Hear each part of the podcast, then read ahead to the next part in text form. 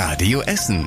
Der Tag in fünf Minuten. Am 7. Oktober mit Stefan Weisemann. Guten Abend. Schön, dass ihr dabei seid. Das Gespräch ist äh, sehr gut verlaufen. Es war ein Gespräch, das geprägt war davon, dass wir gemeinsam etwas erreichen wollen. Das war heute ein guter Tag. Seit heute sondieren sie also die Ampelmännchen und Ampelfrauchen. SPD, Grüne und FDP haben sich heute zum ersten Mal zu dritt in einer Messehalle in Berlin getroffen und offenbar ganz gut verstanden, wie wir gerade gehört haben. Sieben Stunden lang gingen die Gespräche. Über Ergebnisse wollen die Parteien nicht sagen. Am Montag wollen sie weiter sondieren. Nichts zu tun mit diesen Sondierungen hat erstmal die CDU. Ihr Chef Armin Laschet hat heute gesagt, dass er nicht mehr unbedingt CDU-Chef bleiben will. Es geht nicht um die Person Armin Laschet. Es geht um das Projekt für das Land. Und wenn es mit anderen Personen besser geht, dann gerne, hat er heute noch gesagt. Es soll bei der CDU bald einen Parteitag geben, auf dem dann ein neuer Parteichef gewählt wird. Gute Nachrichten in Sachen Corona-Impfung heute. In Deutschland sind offenbar deutlich mehr Menschen gegen Corona geimpft als gedacht. Das Robert Koch Institut sagt, dass 80 Prozent der Deutschen ganz geimpft sind. Es hat dafür Daten von Impfstellen und Umfragen ausgewertet. Bisher stand die Impfquote offiziell so bei 75 Prozent. Das ist ein Unterschied von ein paar Prozent, hört sich erstmal nicht so wahnsinnig viel an, aber in nackten Zahlen wären das dreieinhalb Millionen Deutsche mehr, die dann geimpft sind. Gesundheitsminister Spahn sagt deswegen heute auch, im Herbst wird es keine neuen Corona-Beschränkungen geben. Da habe ich schon die leise Hoffnung, dass es noch intakt ist. Heinz Hülsmann aus Rüttenscheid ist froh. Er hat seine heißgeliebte Moornixe wieder. Nach einer wirklich spektakulären Rettungsaktion heute. Die Mornixe ist 88 Jahre alt und war lange als Ausflugsschiff auf dem Baldeneysee unterwegs. Bei dem heftigen Hochwasser im Juli ist sie an einem Stauwehr in Mülheim untergegangen. Das Video davon ist damals durchs Internet gegangen. Heute wurden an der gesunkenen Mornixe große gelbe Luftsäcke angebracht und die haben das Schiff dann Zentimeter für Zentimeter nach oben gezogen.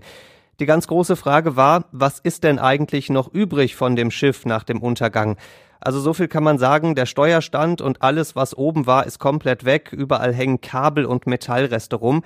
Aber untenrum sieht das Schiff eigentlich noch sehr nach Schiff aus und deswegen ist der Besitzer auch vorsichtig optimistisch. Das ist meine Hoffnung, dass das wieder flott kriegen, dass der Motor konserviert werden kann, die Aufbauten wieder neu gemacht werden und dass es dann für soziale Projekte auf dem Baldener See fahren kann. Da wird aber noch viel zu tun sein, damit die Mornixe auch ihr 89. Schiffsjahr noch auf dem Wasser erlebt. Heiß, heißer Essen.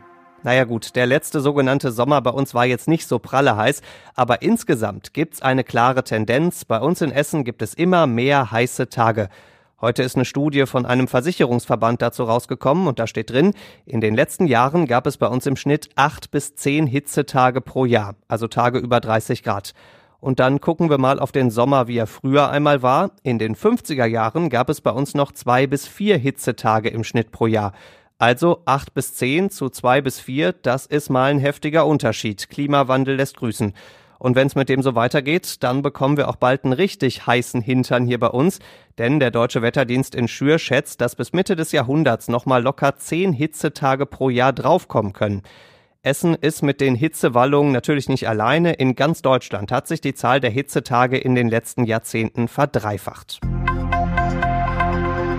Was macht man, wenn man keinen Führerschein hat? Fahrschule wäre in diesem Fall die Top-Antwort. Oder man bastelt sich einfach ein dachte sich offenbar ein Essener, der wurde in Bochum von der Polizei angehalten, weil er die falsche Spur benutzt hat. Ist erstmal nichts Schlimmes. Der Polizei hat er dann gesagt, dass er den Führerschein nicht dabei hat. Auch das noch okay. Ein paar Tage später ist die Polizei dann bei dem Essener auf der Arbeit vorbeigekommen. Da hat er dann auch einen Führerschein vorgezeigt. Das Foto passte, aber Name und Geburtsdatum waren von Hand eingetragen. Das ist ja dann doch eher ungewöhnlich. Und deswegen hat die Polizei mal die Nummer des Führerscheins gecheckt und ganz schön gestaunt, denn der Führerschein gehört zu einem Mann, der seit 23 Jahren tot ist. Gegen den Führerscheinfälscher bei uns aus Essen wird jetzt unter anderem wegen Urkundenfälschung ermittelt. Und zum Schluss der Blick aufs Wetter. Morgen gibt's Herbst in seiner allerschönsten Form bei uns, ganz viel Sonne und knapp 20 Grad und auch das Wochenende sieht richtig gut aus. Die nächsten Nachrichten bei uns aus Essen gibt's bei Radio Essen wieder morgen früh ab sechs. Wir wünschen euch einen schönen Abend. Das war der Tag in fünf Minuten. Diesen und alle weiteren Radio Essen Podcasts findet ihr auf radioessen.de und überall da, wo es Podcasts gibt.